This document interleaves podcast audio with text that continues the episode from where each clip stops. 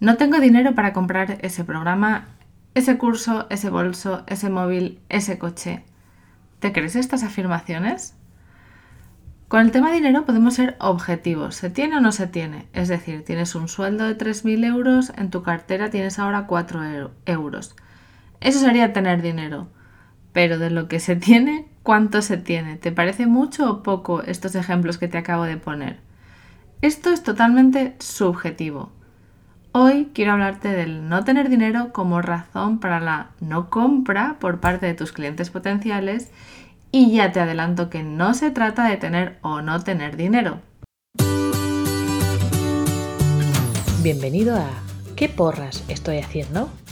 El podcast de comunicación estratégica y marketing online para todas las marcas que quieren comunicar mejor para vender más. Donde te encontrarás con tips, historias, inspiración y mucha creatividad para que logres comunicar tu negocio con mucho amor y con mucha cabeza. ¿Estás preparado?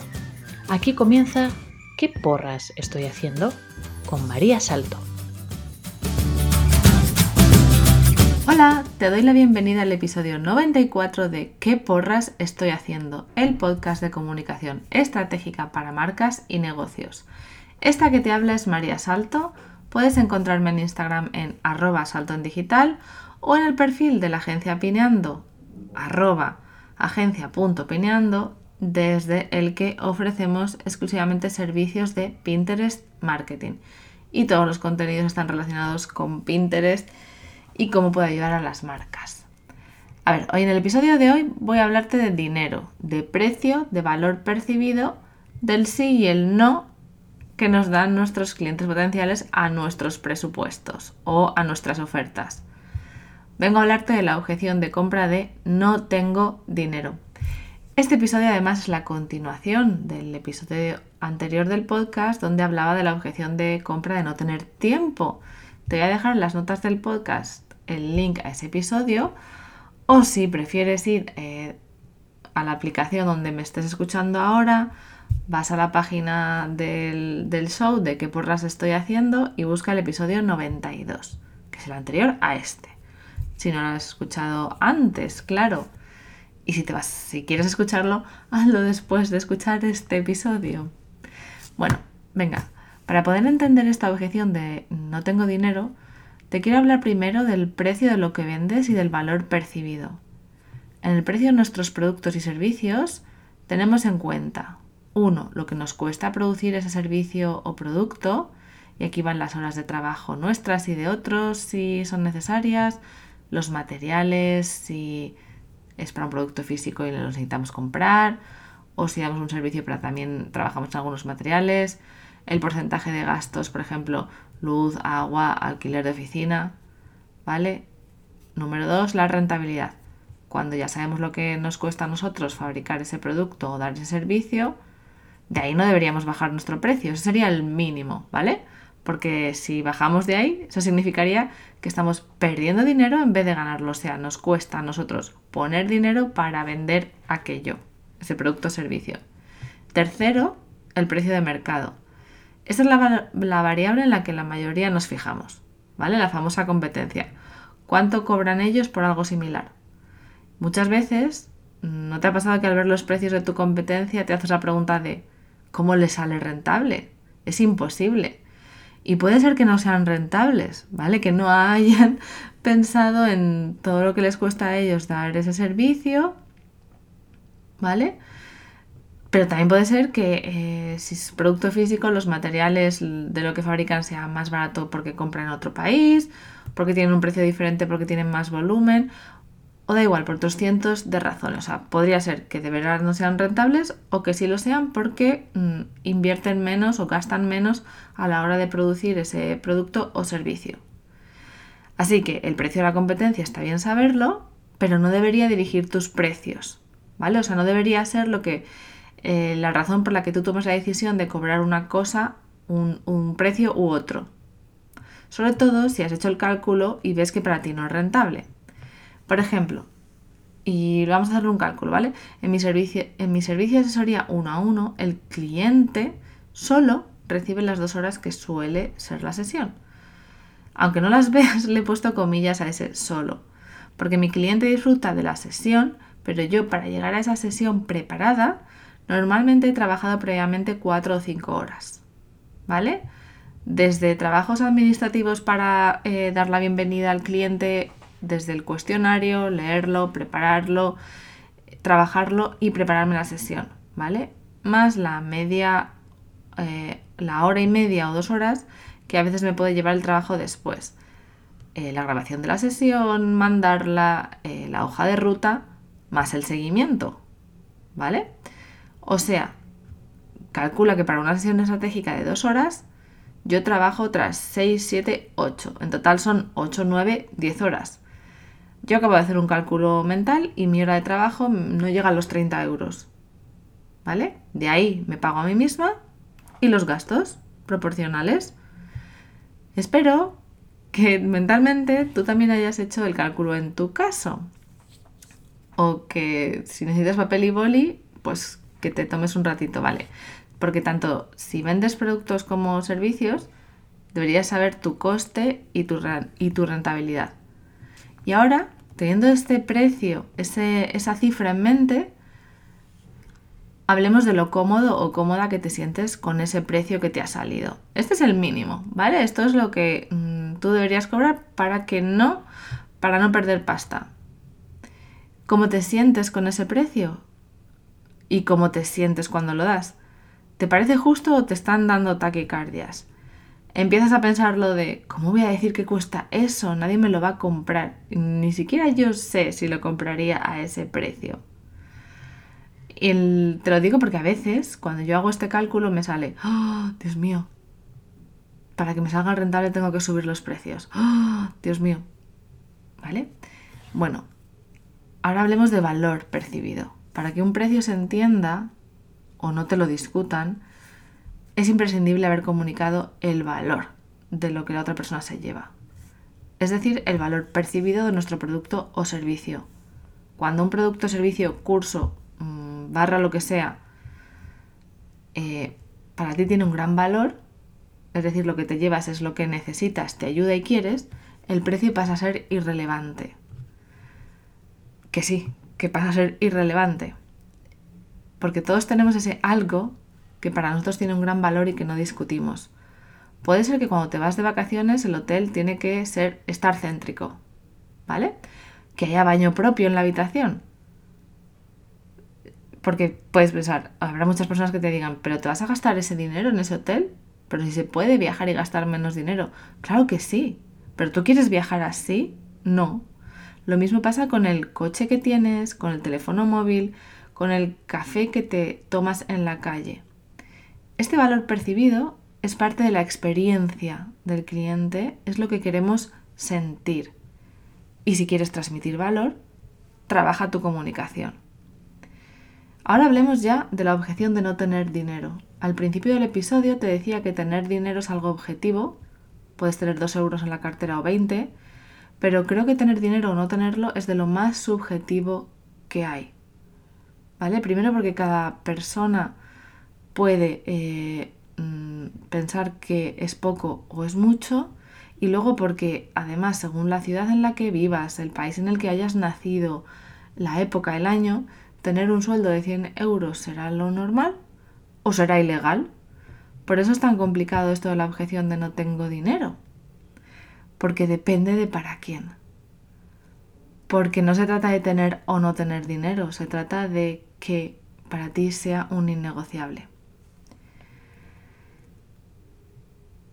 Las veces que yo he trabajado con mentores esta objeción, siempre la he trabajado como el problema nunca es el dinero, es cuestión de prioridades. Esto es cierto, ¿vale? Porque cuando te dicen que ahora no tienen dinero, pero ves que tienen un iPhone, sabes que lo del dinero no es real. Bueno, también puede ser que lo compraran hace 10 años, que se lo regalaran, bueno, da igual. Pero lo que es real es que para esa persona, ese servicio o ese producto no ha entrado en su lista de innegociables y piensa que siempre hay precios que nos parecerán caros y otros baratos.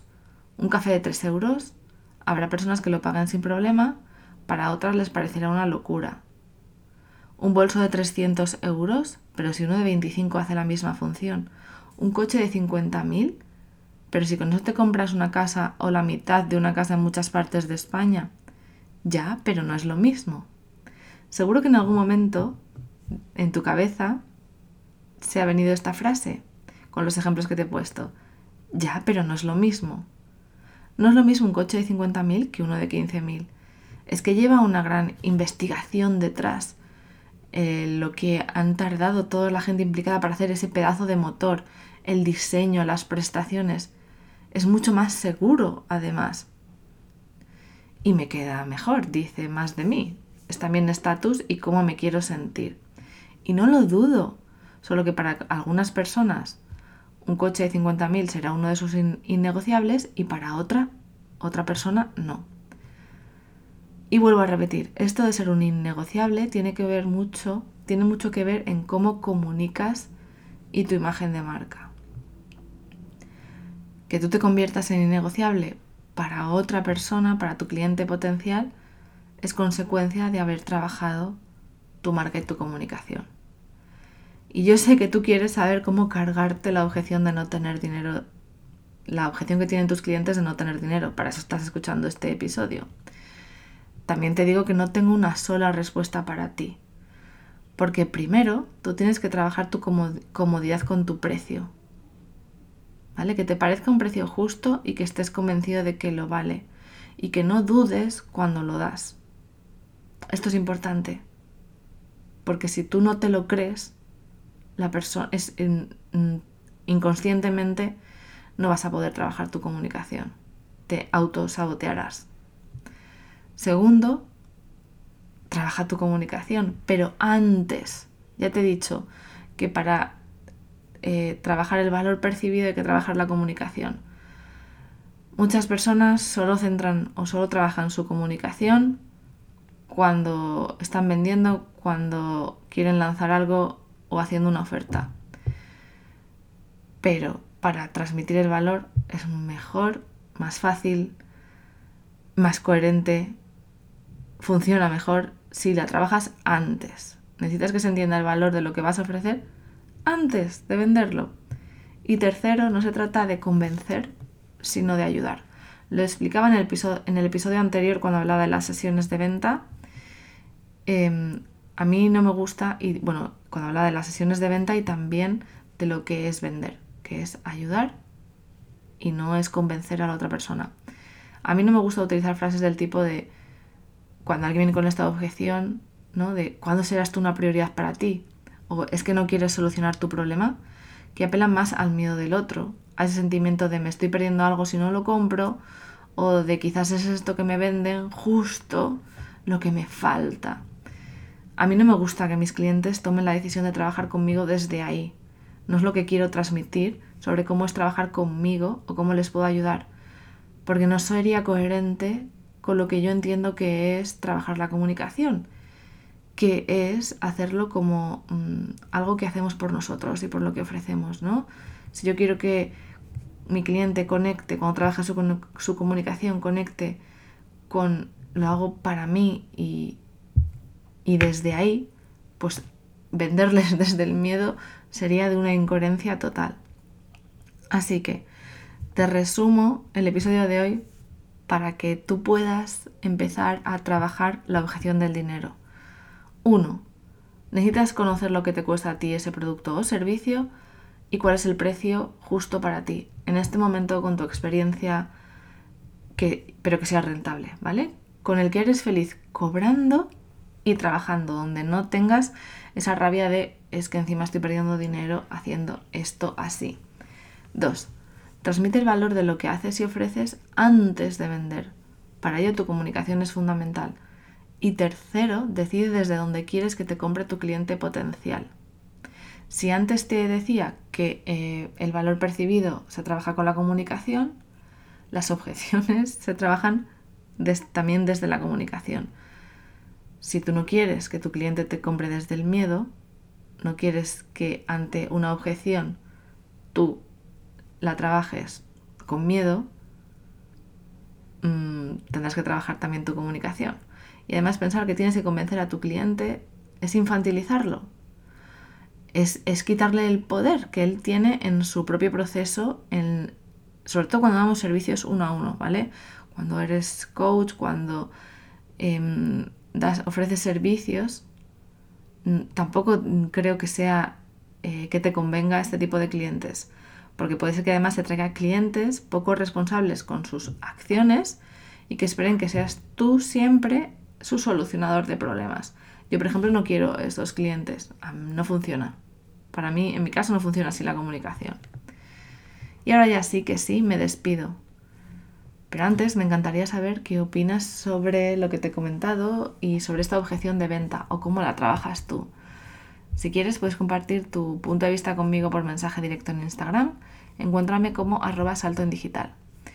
Y si esto que has escuchado te ha gustado, suscríbete para no perderte ningún episodio, compártelo con alguien al que creas que le va a servir.